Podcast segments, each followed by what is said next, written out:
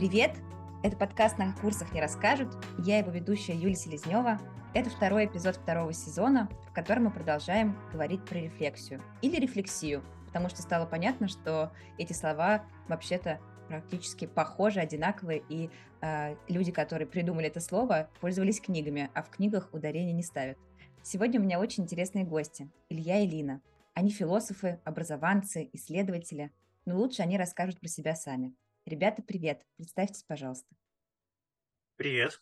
Э, меня зовут Илья Лешко. Я занимаюсь философией э, профессионально, э, в том плане, что я кандидат философских наук, то есть это сфера моего научного интереса, моего научного исследования. А в то же время я преподаватель философии. Я преподаю ее студентам в колледже уже 10 лет. И Э, также веду курсы по философии для всех заинтересованных э, и занимаюсь индивидуальным репетиторством по запросу. Так что философия для меня выступает э, и с научной стороны, и с педагогической.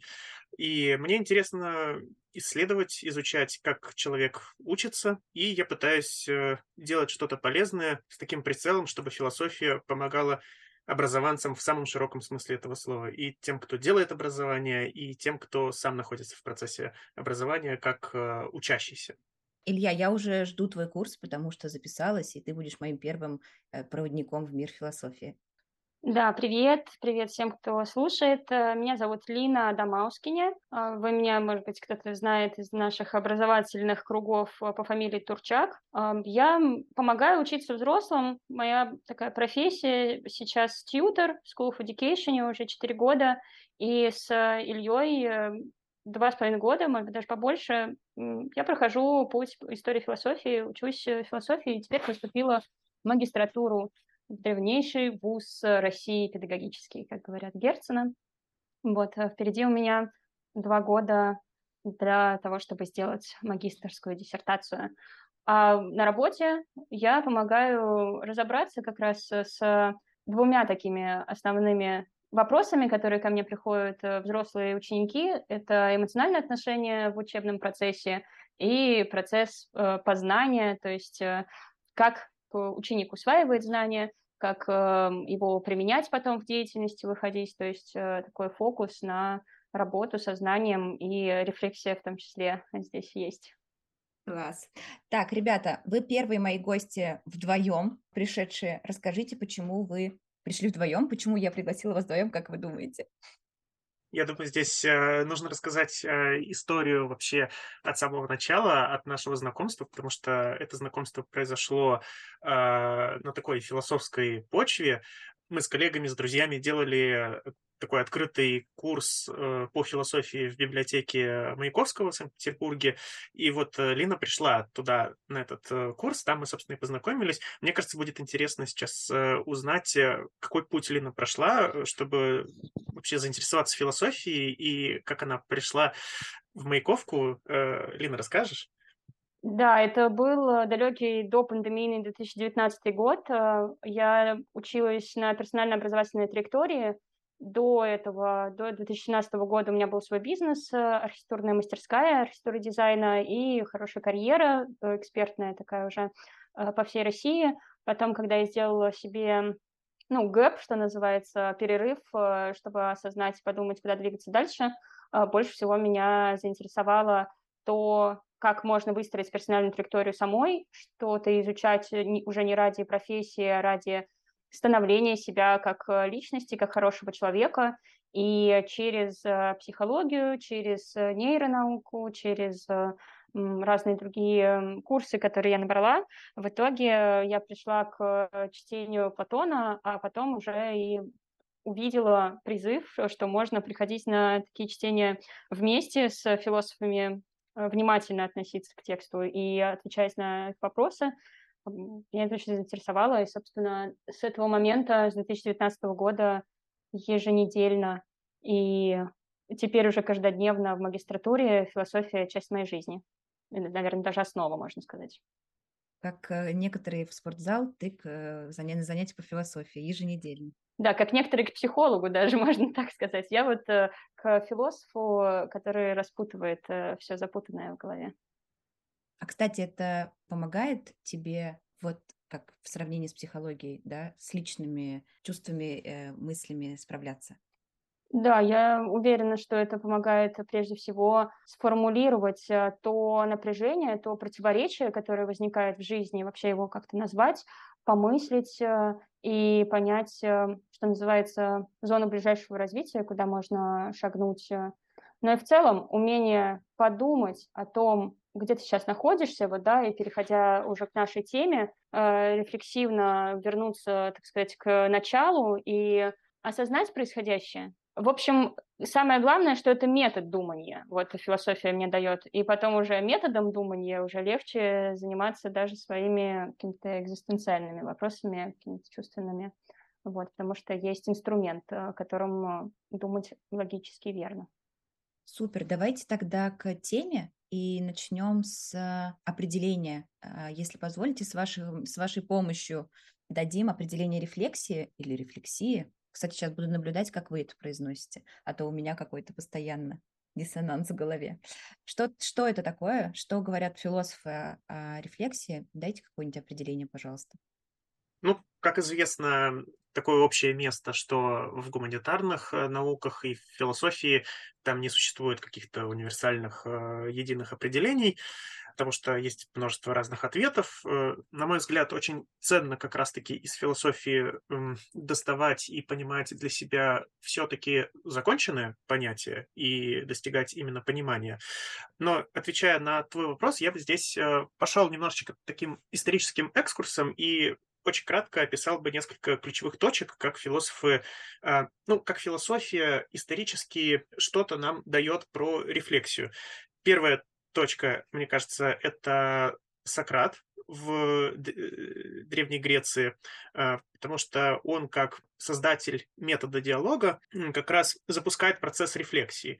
Хотя само слово рефлексия – это латинское слово, э, не греческое, и этого слова не звучит, конечно, там э, у Сократа самого, но там есть этот элемент, потому что что делает э, сократический диалог? Э, по сути, Сократ задает людям вопросы, чтобы с помощью этого вопроса запустить мыслительный процесс человека и помочь ему э, для себя подсветить какие-то э, белые пятна, какие-то места в его суждениях, в его мнениях, на которые сам человек не обратил внимания. И метко и правильно поставленный вопрос – это способ как раз обратить внимание на то, из каких предпосылок ты исходишь, когда ты что-то говоришь, и вообще каким способом ты подумал, э, чтобы ответить именно так. И вот сократический диалог – это хороший метод э, такой рефлексии, то есть э, обратиться на свое собственное мышление, во-первых, посмотреть на свои предпосылки, во-вторых, посмотреть, как и почему ты думаешь. Это вот первая такая точка. А вторая точка в истории философии, которую здесь можно привести в пример, это новое время – известный тоже философ э, Рене Декарт. Наверное, многие знакомы э, с квадратом Декарта, и существует э, метод Декарта. У него есть текст про правила метода, он там излагает э, некий подход, как можно ясно мыслить, да, как можно познавать и э, разбираться в каком-либо предмете. И он там устанавливает э, четыре правила, про них можно прочитать, достаточно простым языком они написаны. Э, я здесь что хотел как раз подсветить, что Декарт тоже стремится к тому, чтобы мы каким-то методичным способом могли отслеживать свои собственные мысли, делать их для себя понятными. И э, задача состоит в том, чтобы мы, опять-таки, отслеживали и ход своей мысли, и содержание своей мысли. И если мы работаем с какими-то сложными большими конструктами и концепциями, то по Декарту мы должны разложить их на какие-то более простые составляющие, то есть в этом смысле это метод анализа, и мы должны прийти к ясности мысли. Это вот его главный месседж такой. Да? Мы должны сделать ясной свою мысль так, чтобы, переспрашивая себя, мы понимали, что здесь нет вот тех самых э, белых пятен, которые нам непонятны. И здесь, конечно, родство некоторое есть между Декартом и Сократом. В этом смысле здесь мышление тоже работает как такое рефлексивное, то есть обращающееся на само себя. И еще одна точка э, в истории философии, э, в которой рефлексия имеет место быть, причем уже сто процентов прямо как само это слово, как сам этот термин, это немецкая классическая философия. Это, конечно, очень э, серьезные такие дебри, поэтому в них мы погружаться сейчас не будем. Я просто скажу, что э, рефлексия здесь означает опосредование. То есть то, что э, наша мысль имеет некоторый ход. Есть какая-то цепочка рассуждений. Э, но при этом здесь мышление не сводится только к этой дискурсивности, что вот, значит, есть какие-то, какая-то цепочка э, движения наших мыслей. Дело в том, что кроме рефлексии то есть опосредование по звеньям, есть еще и непосредственность. И поэтому рефлексия – это некоторый момент истины, но не универсальный метод достижения истины.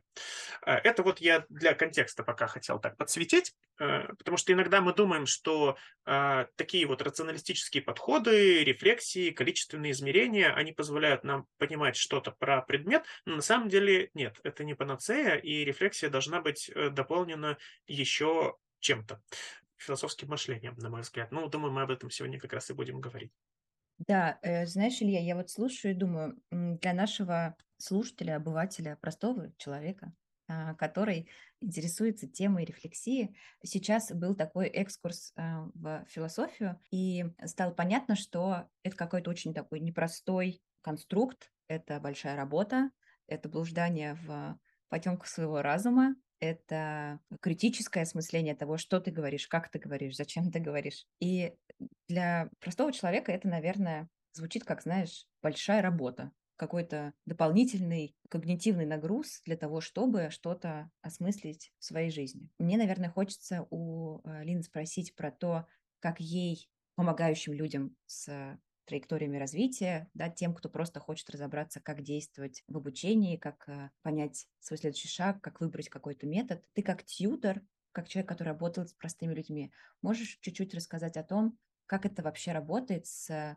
человеком, который не знает, глубоко не погружен в философские подходы, но должен и хочет точно так же осмыслять свой путь развития, искать свой метод обучения. Да, я согласна с тобой, что для нефилософов э, это труд, и это труд, который лучше, конечно, вести с кем-то, кто понимает в методе рефлексии и кто будет рядом, опираясь, чтобы не на опыт этого человека, да, ну, какой-то субъективный взгляд, а опираясь на методологию, эту рефлексию провернуть. Э, ну, я думаю, что любое другое любая другая помощь, психологическая помощь, я не знаю, а, сопровождение в хорошем питании человека, это тоже э, знание того, как верно, прежде всего. И мы к этому знанию движемся методично. И что касается такой тьюторской помощи, мне здесь хотелось как-то со, сначала со стороны ученицы сказать, а потом со стороны э, помогающего практика, да, сказать о том, что я прям непосредственно сейчас нахожусь в моменте рефлексии, когда занимаюсь магистрской работой, потому что я сейчас э, нахожусь в некотором таком э, осознании завершения. То есть мне нужно придать какую-то форму, и смотрю э, на всю предыдущую свою жизнь, на всю предыдущую титорскую практику, сопровожденческую такую практику, и осознаю, какое там было начало, ради чего, что в этом пути было ситуативное, а что было истинное и такое методически верное. И вот эту вот э, методологию как раз э, как структуру осознаю и понимаю сейчас. И вот когда мы занимаемся таким же обсуждением ну, профессионального пути и пути ученика взрослого, то мы вот этим самоанализом как раз занимаемся. И мне очень откликается то, что сейчас Илья рассказал про то, что это аналитический да, подход, но его недостаточно будет, если мы будем только рефлексировать. И я вижу сейчас много проектов образов... ну, в образовании, курсов, которые создают, где делают таким отдельным островком. Знаешь, э, человек прошел какой-то там модуль, материал и так далее, и такая там 10-минутка рефлексии ставится, или там, не знаю, отдельное даже занятие, вот, потом стратегический план даже, может быть, какой-то начинают писать. То есть включают э, рефлексию в образовательный процесс, но чаще всего, э, когда мы вчитаемся в вопросы, это все-таки э, вопросы про отношение как тебе было в этом образовательном процессе. То есть это чувственное такое, эм, какое у тебя было впечатление о том, как ты прошел этот путь. Вот. И человек делится, что потом называется NPC, да, в метриках, то есть как бы понравилось, не понравилось, посоветуешь ли ты этот курс друзьям, то есть такая скорее чувственная, эмоциональная рефлексия. А если мы говорим про самоанализ и берем вот этот важный корень сама, да, про себя, и Илья сказал про Сократа, дельфийское высказывание «познай самого себя», то здесь уже, конечно, нужно понимать, каким способом ты вот себя познаешь методом. А, и это уже, я бы даже не назвала это инструментом, но это важное отношение к себе. И философия это дает, вот, э, не знаю, где еще найти, какие могут быть э, самоисследования. Ну, какие-то восточные практики бывают, э, бывают исследования какие-то такие отрешенные уже. Мне даже интересно спросить у Ильи сейчас, есть ли какие-то другие варианты, можно ли по-другому самоисследоваться? Ну, что мне сразу мельком представляется, это некоторая россыпь многообразия каких-то отдельных методик самоанализа, да, и причем э, вплоть до тех, которые простраивают программу будущего, да, то есть как ты можешь наметить себе цели, задачи, то есть разные форматы планирования э, разные методы достижения цели, это тоже ведь в некотором смысле рефлексия. Или, например, вот тот кейс, который ты упомнила здесь, про то, что на некоторых курсах делаются такие 10-минутки или даже специальные созвоны, где мы как раз оглядываемся назад и даем оценку тому, что произошло, пытаемся э, в это вникнуть. Это же ведь тоже все э, нет рефлексии. И вот когда ты про это рассказывал, мне как раз хотелось здесь э, подсветить и дополнить, что э, есть такой формат рефлексии, и он, конечно, нужен, чтобы человек э, своим умом мог присвоить себе результаты, которые он вообще-то может не заметить, э, когда они происходят здесь и сейчас. То есть э, допустим, я вот целую неделю работаю, я выполняю множество каких-то задач, и по результату, может быть, я не вижу плодов этого труда, и как бы начинается какая-то фрустрация того, что э, да что-то я ничего не сделал, как-то слабовато, недовольство собой, короче.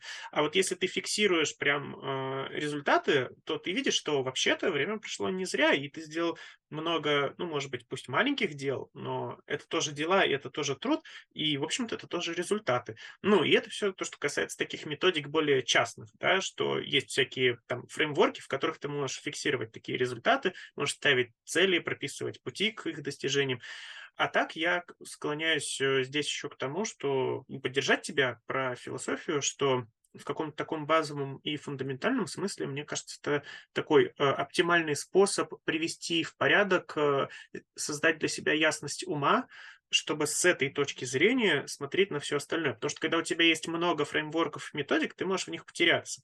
Но когда у тебя порядок в самом мышлении, то есть не не ты погружаешь мышление во внешние фреймворки и через них э, типа имеешь какую-то рефлексию, да, вот как, например, метод э, Zettelkasten с карточками, да, он называется э, внешний мозг или как-то так, да, то есть я объективирую свои мысли. А философия – это метод, который позволяет тебе не э, во внешних инструментах э, иметь некоторый порядок, а в самом себе. И когда у тебя в самом себе этот порядок, да, вот познай самого себя, дельфийская э, эта надпись, которую ты здесь озвучила, это самое главное, потому что от этой базовой точки ты начинаешь приводить в порядок все остальное.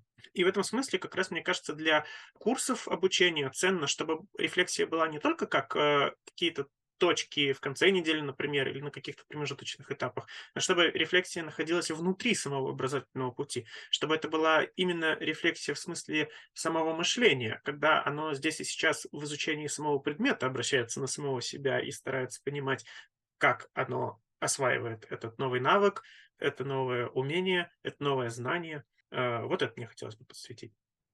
А я еще хотела вернуться к тому, что Лина сказала про вот эту как раз рефлексивную остановку в курсе, которая происходит в конце и потом считается метрикой NPS, как вы думаете, это же вообще некая обратная связь команде разработки на самом-то деле, а рефлексия и обратная связь – это как бы разные вещи.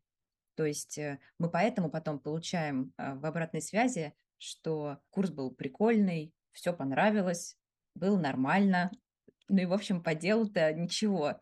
И часть, часто команда сопровождения берет это как... А, или пишут, что совсем было э, плохо, ничего не понравилось, все, курс сложный. Э, и в этом, на самом деле, я даже не знаю, какой-то нужно такой проделать э, хук, чтобы что-то из этого взять в работу, вот, команде разработки, прям это какой-то сложный непонятный процесс, как из этого, как из этих, как из этой обратной связи что-то доставать, а считается, что это, эта рефлексивная остановка как будто бы решила все вопросы. И студент у нас порефлексировал, и опыт он свой осознал, и мы собрали, значит, все эти задачки в бэклог, как нам курс переделать. Короче, какая-то серебряная пуля, это рефлексивная остановка, всем теперь поможет. Вот вы же тоже, созда... вот, Лин, ты создавала точно образовательные программы, Илья сам преподает. А что думаете про обратную связь для команды обучения и про рефлексию для непосредственного участника? Как это правильно должно быть устроено? Вы уже сказали, что должно быть в курсе, но, может, чуть еще раскроете. Ну, я здесь э, отвечу, наверное, со стороны ученика, чтобы оставить э, Илье ответ э, педагогический, да, со стороны, по сути, по существу предмета. Я недавно страдала как ученица, думала о том, что все, что я делаю, бесполезно. И начала размышлять над этим словом полезности и какого-то искала в своих действиях сразу прикладного выхлопа, то есть вот я поделала, не знаю, свою работу или статью, месяц.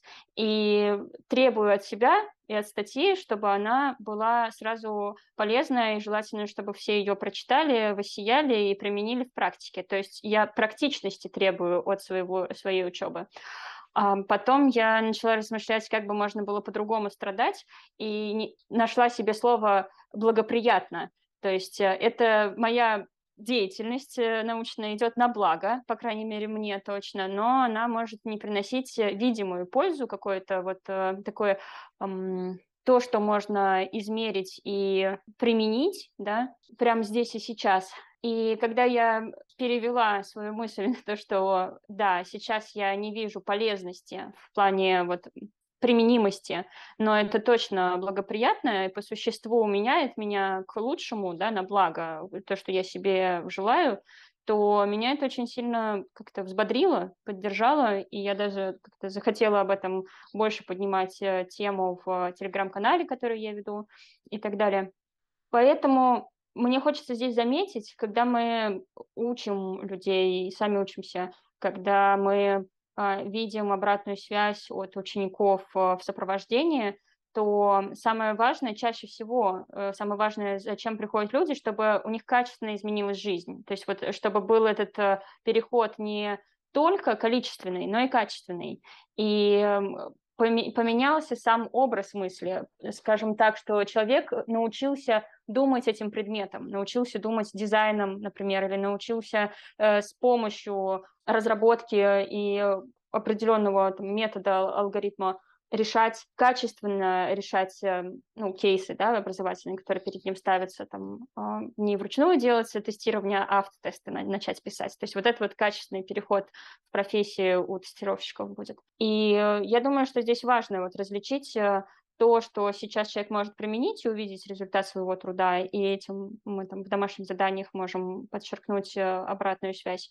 Опять-таки, это уже такая педагогическая роль и методическая роль а с другой стороны, как в процессе обучения меняется сам человек, э, какие перед ним встают вопросы, даже я думаю, что на самом деле, если это еще и какие-то командные брифы, или, да, ну, то есть где у нас есть уже коллектив, и отношение к себе, вот это и умение учиться, и умение коммуницировать, и прочее, прочее, это про то, каким мы становимся человеком. Как мастерство, то, ну, тот предмет, которому я учусь, меняет меня и даже воспитывает меня, вот, эм, как, не знаю, э, гончар, который работает с глиной, есть такая фраза, что он воспитывает глину, э, как вытягивает ее, и вот и глина воспитывает э, гончара, то есть предмет воспитывает тоже в духе человека. Мне очень нравится этот образ, но педагогический вопрос, конечно, чтобы это не выделялось в отдельную комнату, а было в процессе учебы, это очень важно. Как, э, знаете, у меня еще хороший есть пример, наверное, про э, искусство, что раньше э,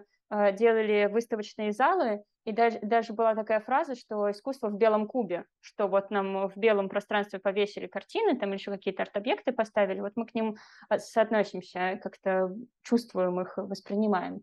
А потом искусство как бы выходит э, в ландшафт, выходит в наш обычный мир, и приглашает взаимодействовать с искусством, чтобы мы поняли, что искусство есть во всем процессе нашей жизни, то есть все, что ты там даже делаешь себе красиво в интерьере, это тоже твое проявление эстетики, искусства твоего и так далее. Вот мне очень важно, чтобы и рефлексию не выделяли в этот белый куб, в какое-то поддельное белое пространство, в котором ты поделал, а потом вышел из него.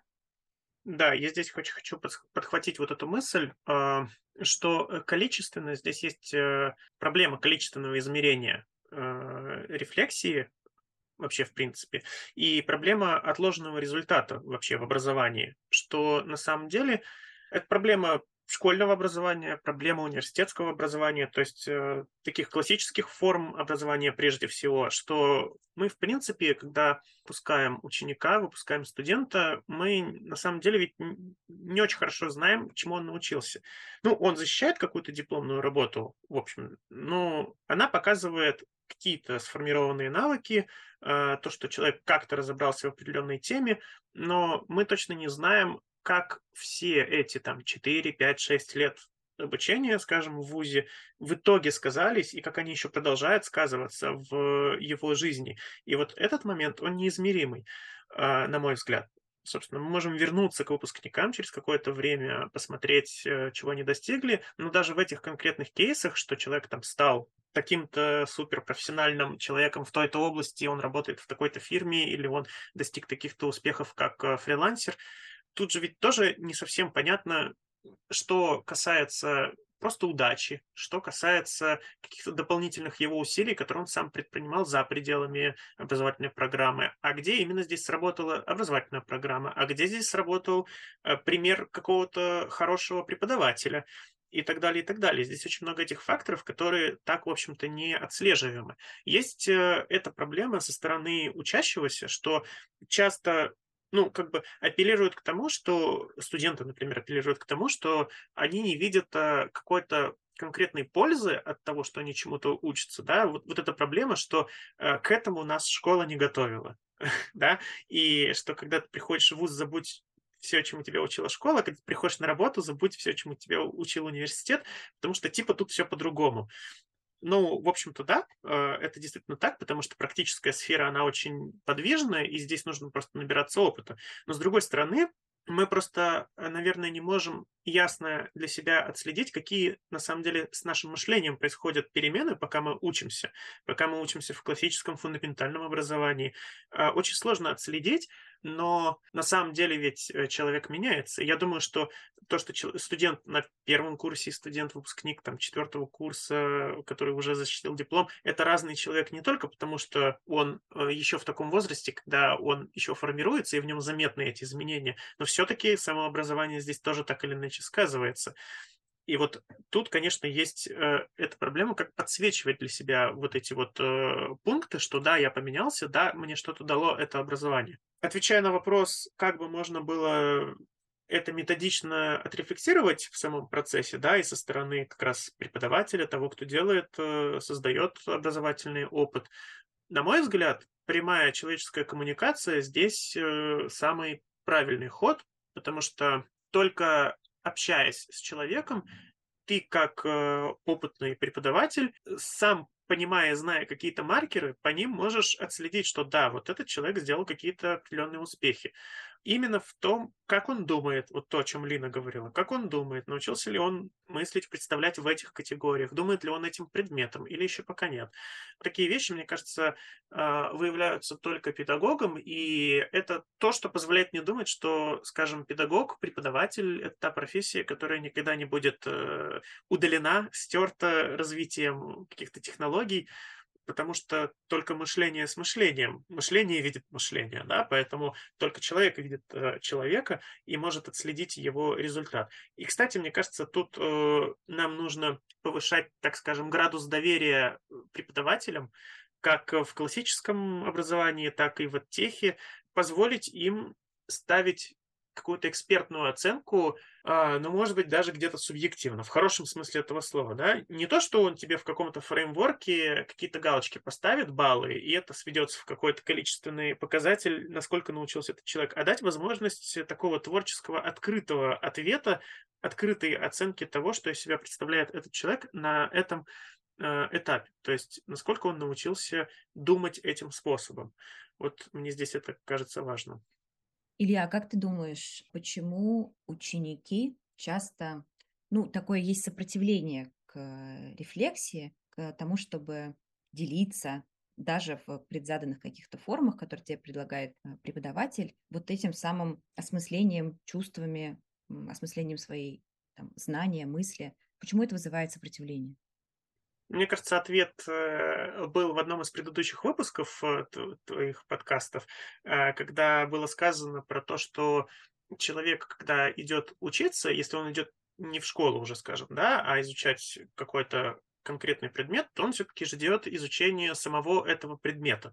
И все, что кроме этого, кажется ему какой-то излишней дополнительной активностью, которая его нагружает. И тем более сильно это сказывается в обучении взрослых, потому что они люди заняты, и им хочется максимально эффективно использовать время. И это тоже та тема, про которую Лина сказала, что мы требуем от себя все время какой-то продуктивности, которую мы измеряем видимыми, понятными результатами. И мне кажется, вот эта установка, она здесь э, создает вот эту проблему для того, чтобы, ну, так вот отстать от себя и немножечко отдалиться от э, ситуации здесь и сейчас и позволить себе посмотреть несколько со стороны на себя, э, не требуя от себя какой-то прям эффективности и метрик, что вот я не умел, а вот теперь я научился вот этого. Дать себе возможность э, посмотреть, что в тебе поменялось, да, причем э, не то чтобы на каком-то таком эмоциональном уровне как раз, а вот то, о чем Лина говорила, как я думал прежде и как я думаю сейчас. Я хочу здесь добавить, знаете, о том, что а, вообще-то это, черт возьми, трудно. И э, это трудно, это занимает время, это нужно остановиться, да, дать себе вообще такое пространство, в котором рефлексия станет возможной. То есть, чтобы меня никто не отвлекал, там, и, не знаю, смотреть вдаль, э, желательно где-нибудь на красивые горы, э, и уже рефлексировать власть. Но какой у нас может быть продукт этой рефлексии, что когда я переосознаю прошедший опыт, то я замечаю какие-то несостыковки, я замечаю, э, ну, кроме того, что было что-то положительного, замечаются еще какие-то напряжения, такое противоречие, и как мне дальше быть с этим противоречием, да, ну, начиная с того, что я там а, могу рефлексировать на тему командной работы и насколько я вообще была дружелюбна, да, насколько я поддерживала, например, идеи других э, в этой командной работе и ну, сопереживать из-за этого,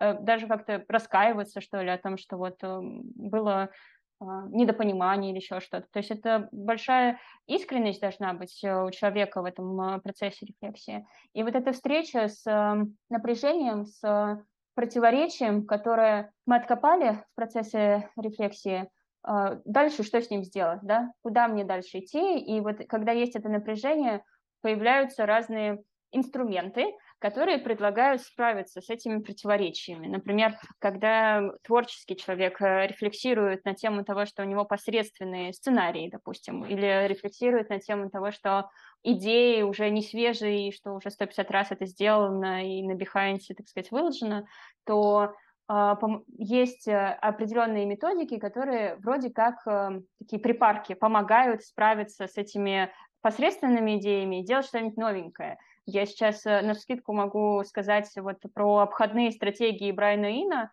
Это такие карточки, которые он э, для себя придумал и писал на них э, идеи некоторые, когда у него не было ну, творческого настроения, он брал эту карточку любую из колоды и там читал, эм, например, «Сделай все в черно-белых тонах», допустим. Ну, то есть это такой некоторый метод, который позволяет направляет мысль как-то определенным образом начать творить, начать думать.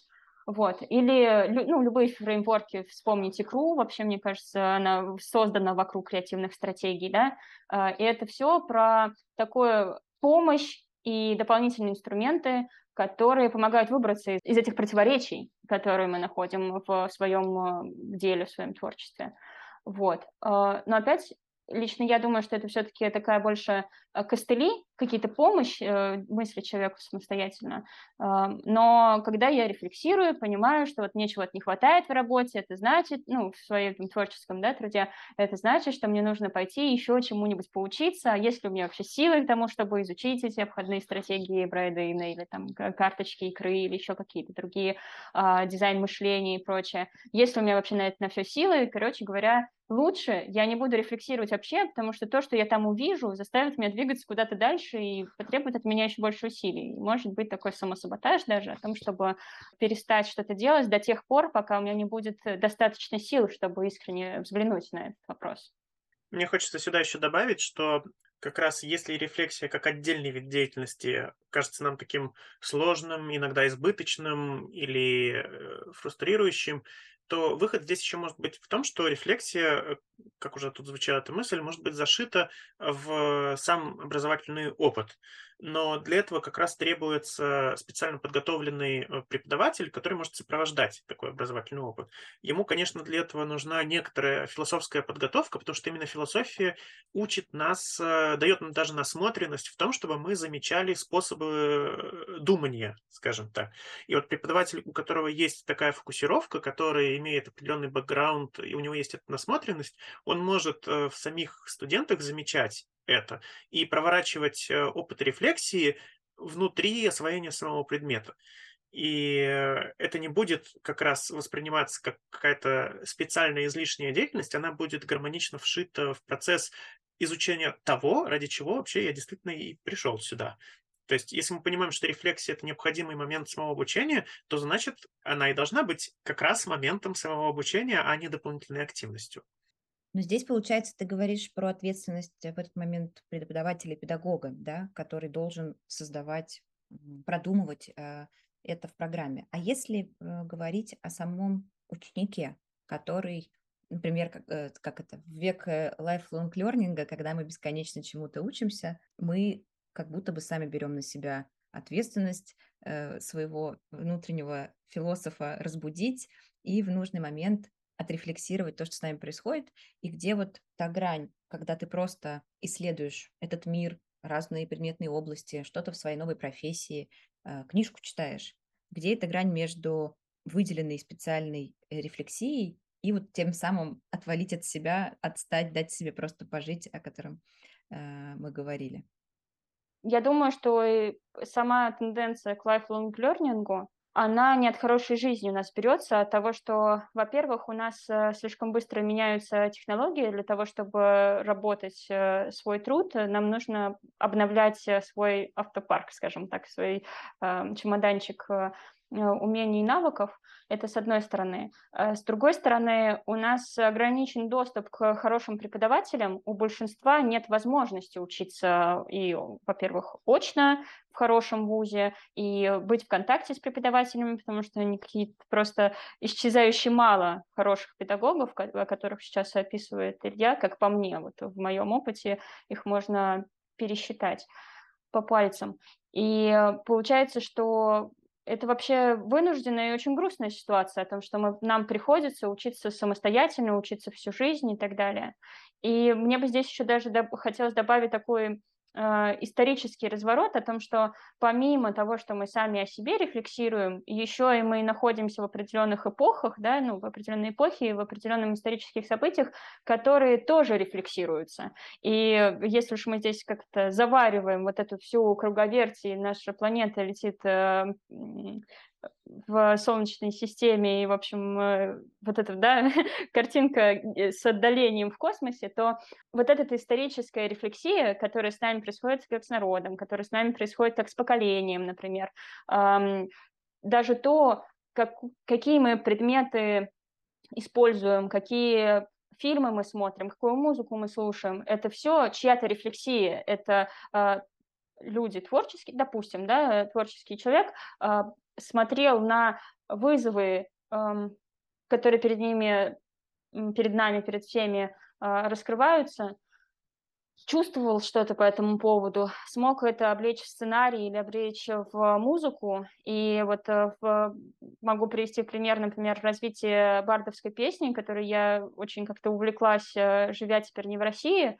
А, возвращаясь к русскоязычной музыке, я слышу очень глубокую рефлексию, и она во многом даже не как бы субъективная человеческая, э, именно этого автора, да, авторская песня, она становится уже народной, да, вот эта современная народная песня, э, начиная с 20 века, э, там, 70-е, 80-е, э, как раз даже интересно то, что в основном а, бардовская песня развивалась на а, педагогических факультетах, биологических э, и факультетах географии, то есть опять-таки это про душу, про такое взаимодействие с природой, с чем-то большим. И получается, что нам история и поколение, в котором мы сейчас находимся, тоже дает постоянные вот это продукты рефлексии. Мы постоянно находимся в рефлексивном состоянии. Там 22 э, год нам дал еще больше объема, которые нам нужно переварить, отрефлексировать. Поэтому очень много уже времени, когда мы либо потребляем чужую рефлексию э, и как-то к ней относимся, да, ну, даже вот прочувствуя его, ее, или Э, любые заголовки, любые статьи нас призывают к тому, чтобы мы это рефлексировали. И здесь даже хочется спросить, э, а сколько есть времени, когда я могу позволить себе не рефлексировать? Я тут тоже хочу присоединиться и подхватить эту мысль, что нередко, к сожалению, э, мы сегодня бываем lifelong learnerами не от хорошей жизни, а из-за того, что мы хотим быть эффективными, и мы действительно должны обновлять э, инструменты в нашем чемоданчике, обновлять э, этот автопарк. И здесь вообще такие фундаментальные две концепции образования сталкиваются образование как э, освоение навыков, которые помогают мне потом социализироваться, приносить пользу обществу, и за счет которых я могу встроиться и существовать здесь, и за счет которых я могу жить. И образование в таком вот э, философском смысле как раз, если мы вспомним перевод слова «философия», то это любовь к мудрости. И слово «студент» с латинского э, переводится как э, ревностно учащийся. В этом смысле студент и философ – это, в общем-то, одно и то же по смыслу. Это тот, кто любит изучать, тот, кто любит исследовать. И поэтому Аристотель говорит о том, что познание происходит, настоящее познание происходит от свободы. А, нас наша свободная природа а, побуждает к тому, чтобы мы что-то узнавали не ради пользы. То есть есть обучение ради пользы, чтобы получить какой-то навык и полезно применить его и решить какую-то задачу, которая для нас есть внешняя необходимость. А есть наша внутренняя природа, которая любит учиться, и вот она как раз не завязана на пользу, и она имеет э, свободный характер. Поэтому, мне кажется, здесь еще нужно рефлексивно для себя а, проводить черту. Я сейчас записываюсь на очередной курс. Почему? А, потому что я требую от себя эффективности, меня к тому побуждает необходимость внешняя, или я внутри себя обнаруживаю свою внутреннюю необходимость, то есть свою волю и свою свободу к тому, чтобы что-то изучить, да, и тогда это уже совсем э, другая сторона. И, скорее всего, если я из этой оптики и по этой причине иду учиться, то я и буду не против рефлексии. А ты когда сейчас сказал, вот разделил, э, эм, провел эту черту, ты знаешь, я почувствовала такое освобождение, о том, что, во-первых, я могу не рефлексировать, и я могу ну, вот, не погружаться в очередное апгрейд себя, апгрейд своих профессиональных навыков, э, и ты сказал про такое любопытство, про любовь к знанию, стремление к знанию по своей природе, я почувствовала внутри себя такую радость и какую-то легкость. Есть э, ощущение, что так мало этого в жизни, ну, чаще всего э, бывает. И когда оно случается, оно становится очень ценным и таким даже, ну, как озарением, что ли, таким светлым событием, да, ясным событием. Как раз я вспомнила те состояния, когда после занятия с э, Ильей репети... ну, по философии репетиторству я остаюсь одна в комнате, смотрю в окно, то есть онлайн э, пообщались, закрыл ноутбук, смотрю в окно и чувствую вот эту вот ясность и ту жажду знания, которую сама моя природа требует, не ради того, чтобы сейчас это а, применить, а потому что это очень классное состояние моего ума. Это как будто бы, а, знаете, состояние в котором он и должен находиться, этот ум. Ну, то есть естественное вот состояние.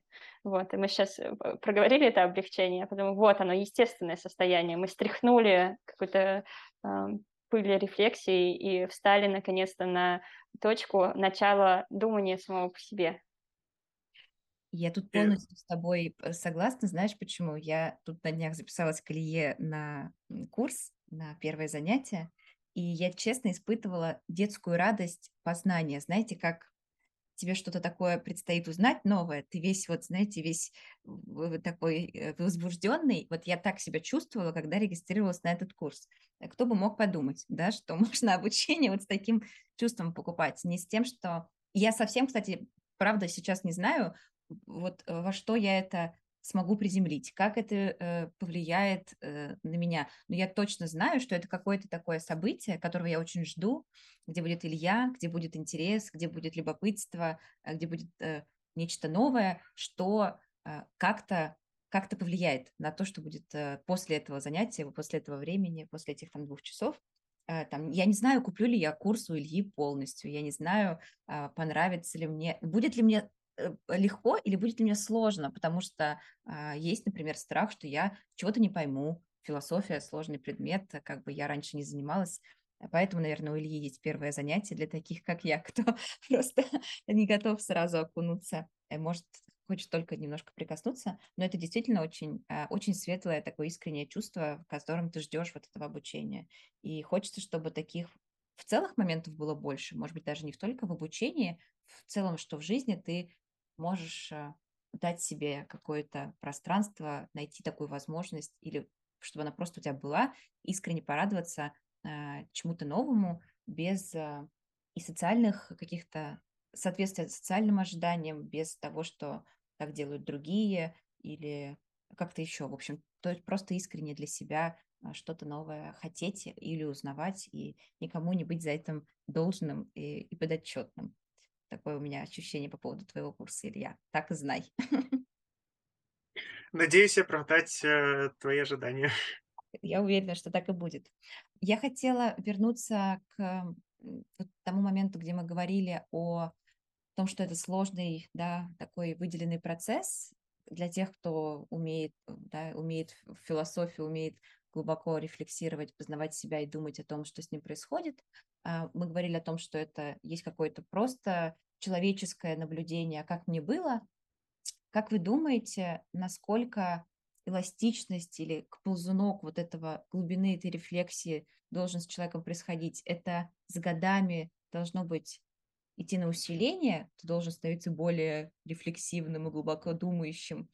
Или э, это как, да, потому что это взаимосвязанный процесс с самопознанием. Мы с годами должны, хотим вообще-то, наверное, лучше себя узнавать. Вот психотерапия, как говорит моя подруга, только после двух лет ты выходишь на какой-то, на самом деле, уровень, ну, такой глубокой работы, потому что первые там примерно два года системной терапии, ты как бы немножко по верхам гуляешь, потому что сознание далеко тебя не пускает, и вообще тебе сначала надо осознать очень простые базовые вещи, которые с тобой происходят, а уж потом говорить о, что, о чем-то более глубинном, особенно научиться замечать, как действуют другие люди, не только ты, или как ты реагируешь на действия других людей.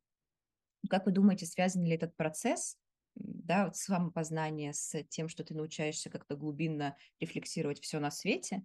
И есть ли у этого какой-то конечный, должен ли быть у этого какой-то результат, или это просто некий, некая такое, твоя часть жизни, в которой ты постоянно глубоко или не глубоко, в зависимости от желания, можешь там нырять да, на разные уровни и как-то находиться в этом процессе осмысления.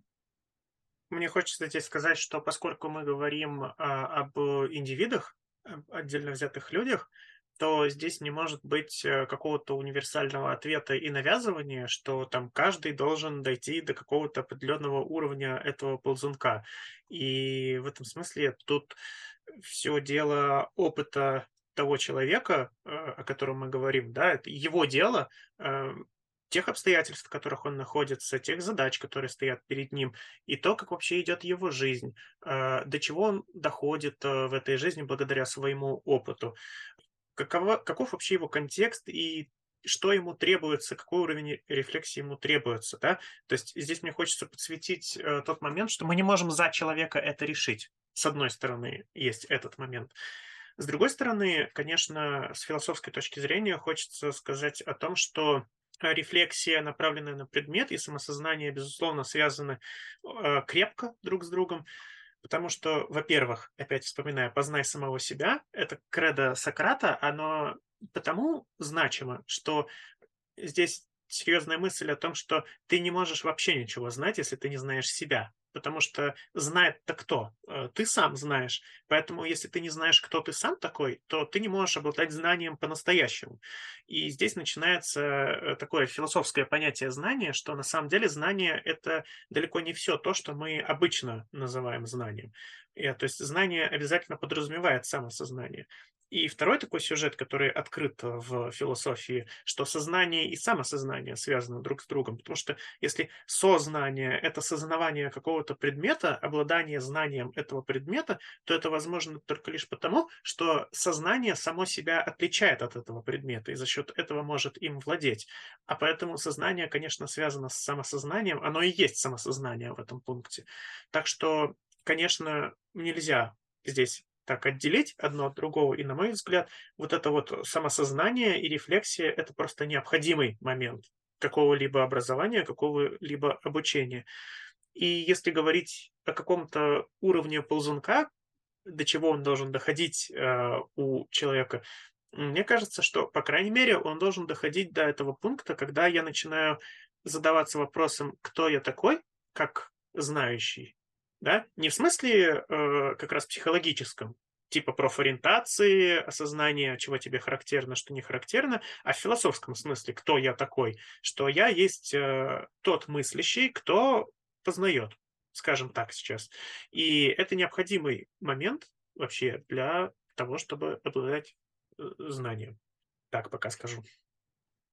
Со стороны учеников, э, да, и учащихся э, хочется сказать о том, что требование к глубине возникает э, только по необходимости, когда э, твой опыт сталкивает тебя с таким напряжением, с таким непониманием и даже уже каким-то даже раздражением, какой-то драмой в твоей жизни, что ты не можешь уже по-другому делать, да, то есть э, ты осознаешь, что, допустим, когда ты начинаешь учиться, для того, чтобы вообще вот э, начать этот путь, э, нужно понять, что тебе чего-то не хватает, да, то есть запрос на, на обучение должен случиться. А каким образом он должен случиться? Когда я понимаю, находясь там в другой стране, например, что, э, ну, мне физически сложно жить здесь, не зная языка, да, и мой запрос, он меня вынуждает к тому, чтобы, да, как поршневый эффект, он вынуждает меня идти в учебу. И с другой стороны, когда я уже, ну, понимаю вроде как о том, что это мне вот полезно, я покупаю этот курс или там я занимаюсь таким самообучением, то э, здесь какое, какие будут основания для начала, как студент, вот ученик возьмет ответственность за то, что он по этому пути все-таки пойдет, то есть он такой, э, у него складывается представление об этом предмете, ну, представление о том, что такое графический дизайн, например, или представление о том, что такое там разработка программного обеспечения или еще там, методич... что делает методист, да, методической работы. То есть эм, мне я не смогу пойти дальше учиться, если у меня не, э, вот этот этап представления самого предмета, самой профессии не сложился. Да? То есть это моя необходимость сейчас прихватить этот предмет. У медлов, у сеньоров есть э, такая как бы трагическая точка больная о том, что эм, когда мы доводим всю свою профессию до вот этого чемоданчика терминов, э, навыков, умений, разных фреймворков и прочее, то э, вот этот наш такой формальный подход, с, где у нас есть куча разных схем, систем, структур, то есть мы видим уже как наяву, э, скажем так, предметы, мы можем ими работать, э, чаще всего становится ну, такая скука, мы недавно проходили с Ильей скептиков, и у них э, было описание такого замирания, когда ты вроде как, как бы схватываешь этот предмет, но ты не можешь уже в него полностью уверить, ну, влюбиться догматично, скажем так, и говорить, все, вот истина такая. Ну, ну, можно сравнить с религиозной, например, верой, да? А в то же время ты не можешь сказать, что этого предмета нету, ну, то есть сказать, что это все ерунда. То есть и вот это вот э, замирание и ощущение того, что неужели вся моя жизнь – это набор в этом чемоданчике? Неужели вся моя профессия, то, что меня раньше увлекало, да, то, в что я поверил, что было моим представлением о э, ценности профессии, так разложилось все вот по такой структуре, и ушло волшебство из этого, ну, вот это вот очарование предметом.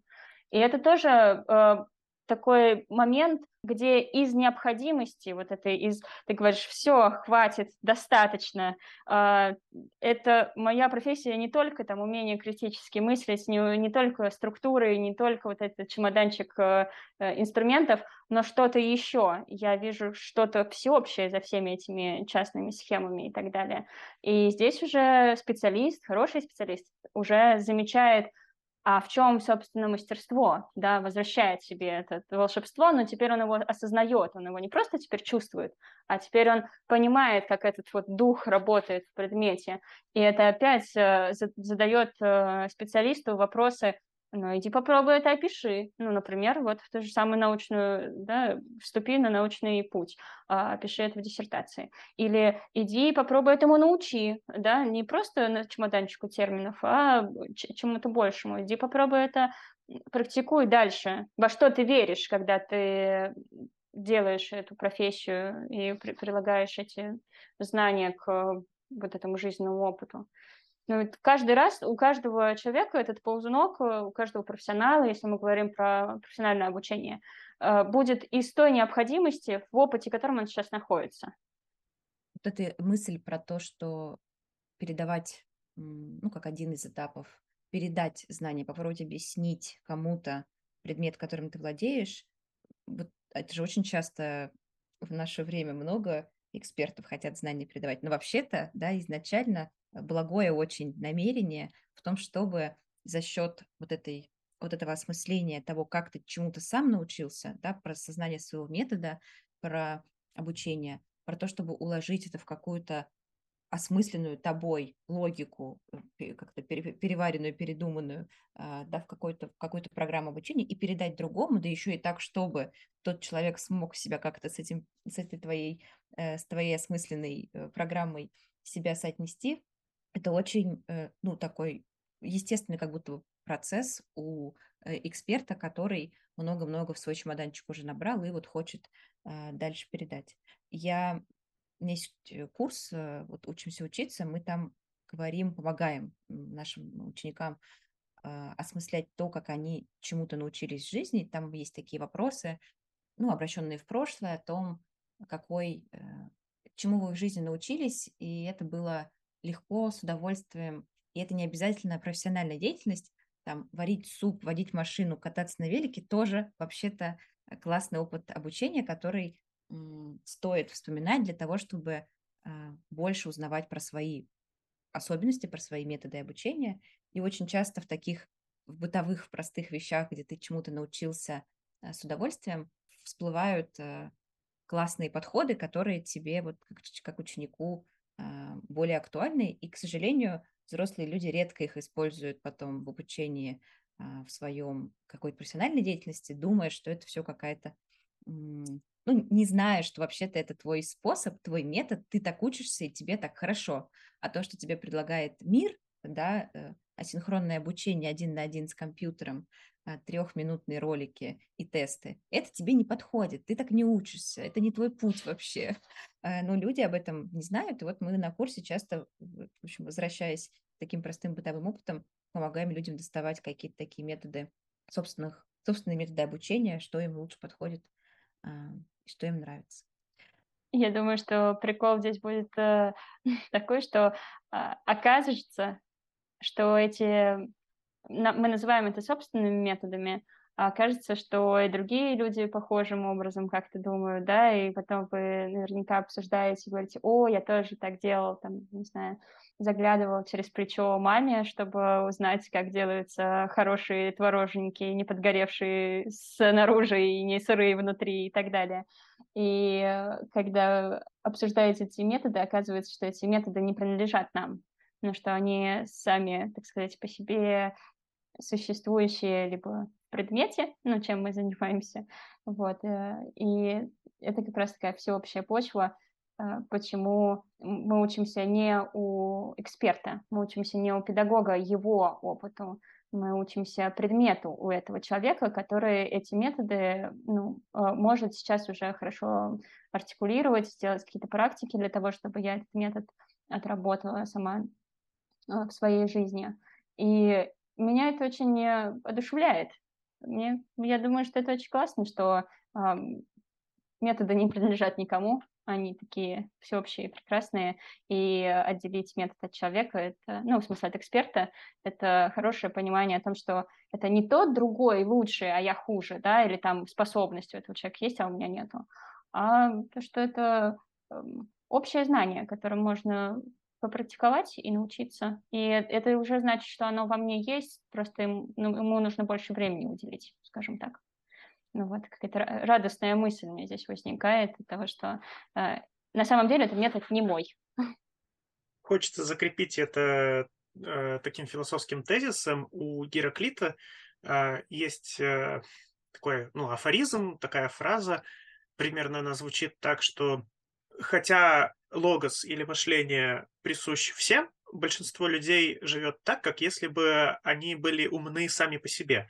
То есть наша повседневная жизнь, она нас, в общем-то, приучает, дает нам привычку думать, что мы лишь сами чего-то достигаем, мы что-то присваиваем, и здесь есть как бы наша вот эта заслуга, что мы испытали что-то, прошли какой-то опыт, и в результате этого мы вот умеем или наоборот не умеем как-то, а на самом-то деле речь действительно идет о том, что мы в себе открываем вот эту всеобщую способность, вот эти знания, которые не индивидуализированы. Вообще знание, оно же не индивидуализировано. В этом-то его и прикол, что оно, ну, скажем так, за кавычем, э, оно передаваемо как раз потому, что оно может быть открыто в каждом. Это такая вот э, еще древнегреческая философская мысль, здесь, мне кажется, важная действительно, мы можем чему-то научиться, потому что мы способны в себе это открыть не потому, что мы какие-то там особенные, а потому что у нас есть единящая нас со всеми другими э, человеческая природа. То есть хорошая новость в том, что все, э, все все могут, у всех все есть, пред, предзаданной природой э, этим нашим, как это, в профиле, да, то есть э, талант штука, которая есть у всех, э, и, в общем-то, ее нужно просто, а, как это, раскапывать, э, ее нужно искать, э, ее нужно через самопознание, в том числе, да, с ней как-то, в общем, соприкасаться. И в этом ценность педагога и индивидуальной работы, что он может тебе помочь раскрыть это по-своему. Вот как ты можешь это раскрыть, какой путь именно тебе надо пройти, чтобы в себе это найти. Или можно пойти учиться к Илье. Ну да. Вот так э, из человека рефлексирующего мы стали, э, как бы сейчас э, привели к человеку образованному, образующемуся и образовавшемуся. Да, это очень хорошее слово образование, да, то есть это как формирование образа или становление самим собой, получается, да, не просто обучение, что я обучаюсь навыку, а что я образуюсь, то есть становлюсь самим собой. Я так, э, знаете, погрузилась в размышления внутри себя. Э, вы запустили какой-то интересный процесс. Я чувствую, что я уже где-то, в общем, у себя чуть-чуть внутри головы, э, собственный там Сократ, уже у меня диалог пошел. Это, это интересный эффект, что говоря о том, да, что такое рефлексия, что такое методы самопознания, я на самом деле в этот момент как будто вот начинаю, уже начинаю процесс самопознания, да, уже погружаюсь а, в недры своего, своего подсознания. Ребята, это очень классно было. Я э, чувствую себя просто как после разговора с добрыми друзьями, классными преподавателями на сеансе у психолога и немного на курсе обучения. Вот такой у меня э, спектр чувств. Вы вообще как? Да, я думаю, что мы дошли до положительного результата, такого продуктивного результата в диалоге, и на своем примере показали о том, что, во-первых, э, рефлексировать нужно до сути, а не заниматься только ну, самим как бы, процессом да, рефлексии. А, а с другой стороны, что а, когда мы мыслим самостоятельно, а не питаемся чужими продуктами рефлексии, мы чувствуем от этого очень много радости и любопытства двигаться дальше. И это намного лучшее состояние. Ну, в смысле, оно благоприятнее, это состояние, чем если бы мы сейчас э, опирались э, только на чужие мысли, например.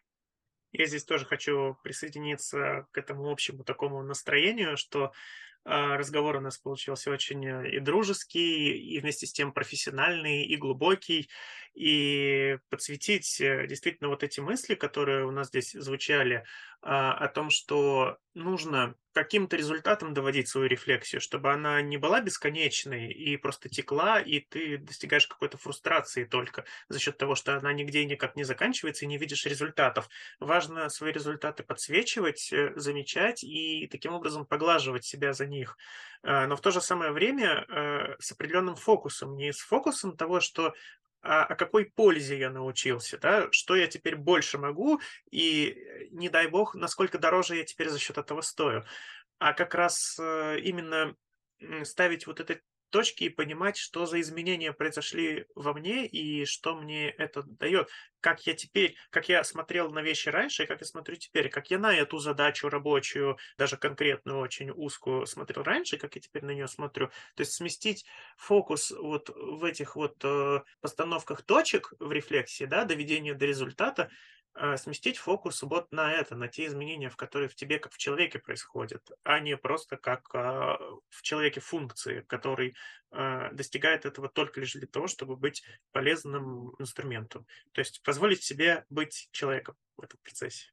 Мы надеемся, что наши дорогие слушатели позволят себе быть человеком и просто э, не рефлексировать этот выпуск, а почувствовать, как им было э, с нами, э, с какими они уходят из этого эпизода а, подкаста на курсах не расскажет.